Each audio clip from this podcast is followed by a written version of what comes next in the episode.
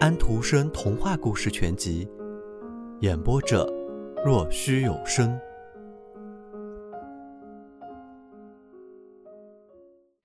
苍鹰立在金字塔上，在秋收季节，看见一对壮观的满载着东西的骆驼，骆驼旁边是身穿价值昂贵的衣着、佩戴着武器的人，骑着鼻息喘喘的阿拉伯马，一匹匹马都是银一般的白，红色的鼻孔扇动着。长长的鬃毛一直拖到修长的腿上，许多富有的宾客，一位阿拉伯人国王的王子，王子该有多么的漂亮，他便有多么漂亮。走进了那华丽高大的房子，那儿灌的巢已经空了，住在里面的鸟儿，你们知道，正在一个北方的国家里，不过他们很快会回来的，而且正好在这最欢乐、最幸福的那天回来。这是庆祝婚典的日子，小赫尔加便是新娘，她穿着丝绸的衣服，佩戴着珠宝。新郎便是那位阿拉伯人国家的年轻王子。他们坐在首席，在母亲和外祖父的中间。但是他的目光并没有落在新郎那棕色的英俊的、长着卷曲的胡须的脸上，也没有落在他那火一般的黑眼珠上。新郎的眼则盯住了他。他的眼瞧着外面，瞧着亮晶晶、一闪一闪的繁星，星光从天上射了下来。这时，外面天空中传来了翅膀强烈扇动的声音。鹳群回来了，那一对老鹳不顾长远的飞行使他们多么的疲乏，又多么需要休息，他们还是立即落到了阳台的围栏上。他们知道这是一次什么样的喜宴。他们在国境边上便听说，小赫尔加已经把他们的容貌绘到了墙上，他们已经成了他的故事的一部分。管爸爸说道：“想得真周到。”管妈妈说道：“小事一桩，再少也不行了。”赫尔加一看见他们，便站起身来，走到阳台上，走近他们，却顺背俯拍他们。那对老鹳夫妻点着脖子向他致敬。年轻的鹳看着他们，也感到很光荣。赫尔加抬头望着那一颗越来越明亮的闪光的星，在他和那颗星之间浮着一个形体，它比天空还要洁净，因此可以看得见。它浮得靠他很近，那是那位死去了的基督神父，他也是为他的庄严的喜宴而来的，是从天国来的。他说道。那边的光辉灿烂和幽深美景，超过了人世间人们知道的一切地方。小赫尔加以从来未有过的温柔和诚挚，请求他看一看里面，看天国一眼，看上帝一眼，哪怕只是一分钟也好。在一阵音乐和思绪交织的巨流中，他带他到了那一片灿烂美景。这优美的音乐和思绪的交织。不仅在他的身躯的周围回旋着，也在他的心灵之中冥想着，语言是无法表达的。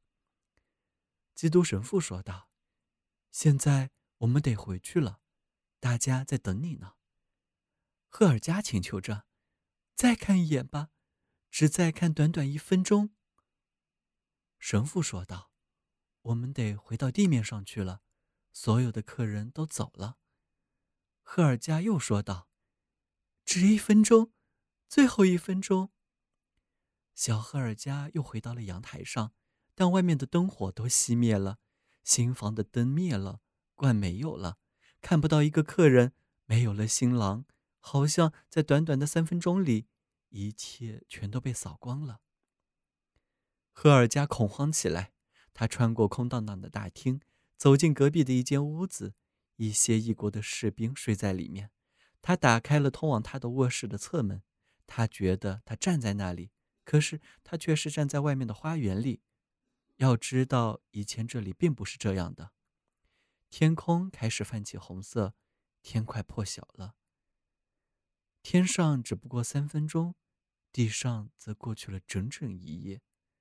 接着，他看到了鹳，他呼唤他们，说的是他们的话。管爸爸转了转头，静听了一下，走进来。管爸爸说道：“你讲的是我们的话，你要干什么？你是从哪里来的？你这位异国女人。可是是我呀，是赫尔加，你不认识我了吗？三分钟以前我们还在一起谈话呢，在阳台上。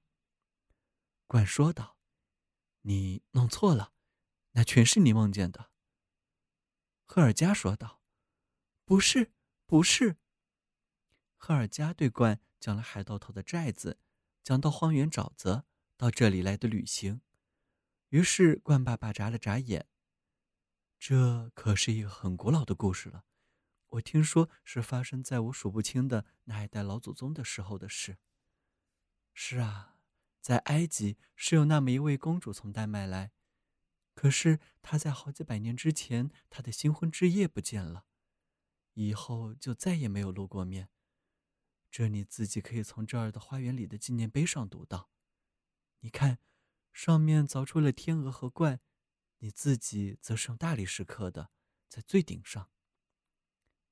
就是这样的，小赫尔加看见了，理解了，他跪了下来。阳光洒满大地，就像在古老的年代里，青蛙皮在阳光中脱落掉，出现了一个美丽的人形一样。现在在阳光的洗礼中。一个美丽的身躯冉冉升起，这身躯比阳光还要明亮洁净，是一道光线，飞向了上帝。他的身躯化作了尘埃，他站过的地方有一朵猥亵了的莲花。管爸爸说道：“这是这个故事的一个新的结尾，这可是我完全没有想到的，可是我却非常喜欢它。”管妈妈说道。不知小孩子们对他会怎么看呢？管爸爸说道：“是啊，那的确是最最重要的。”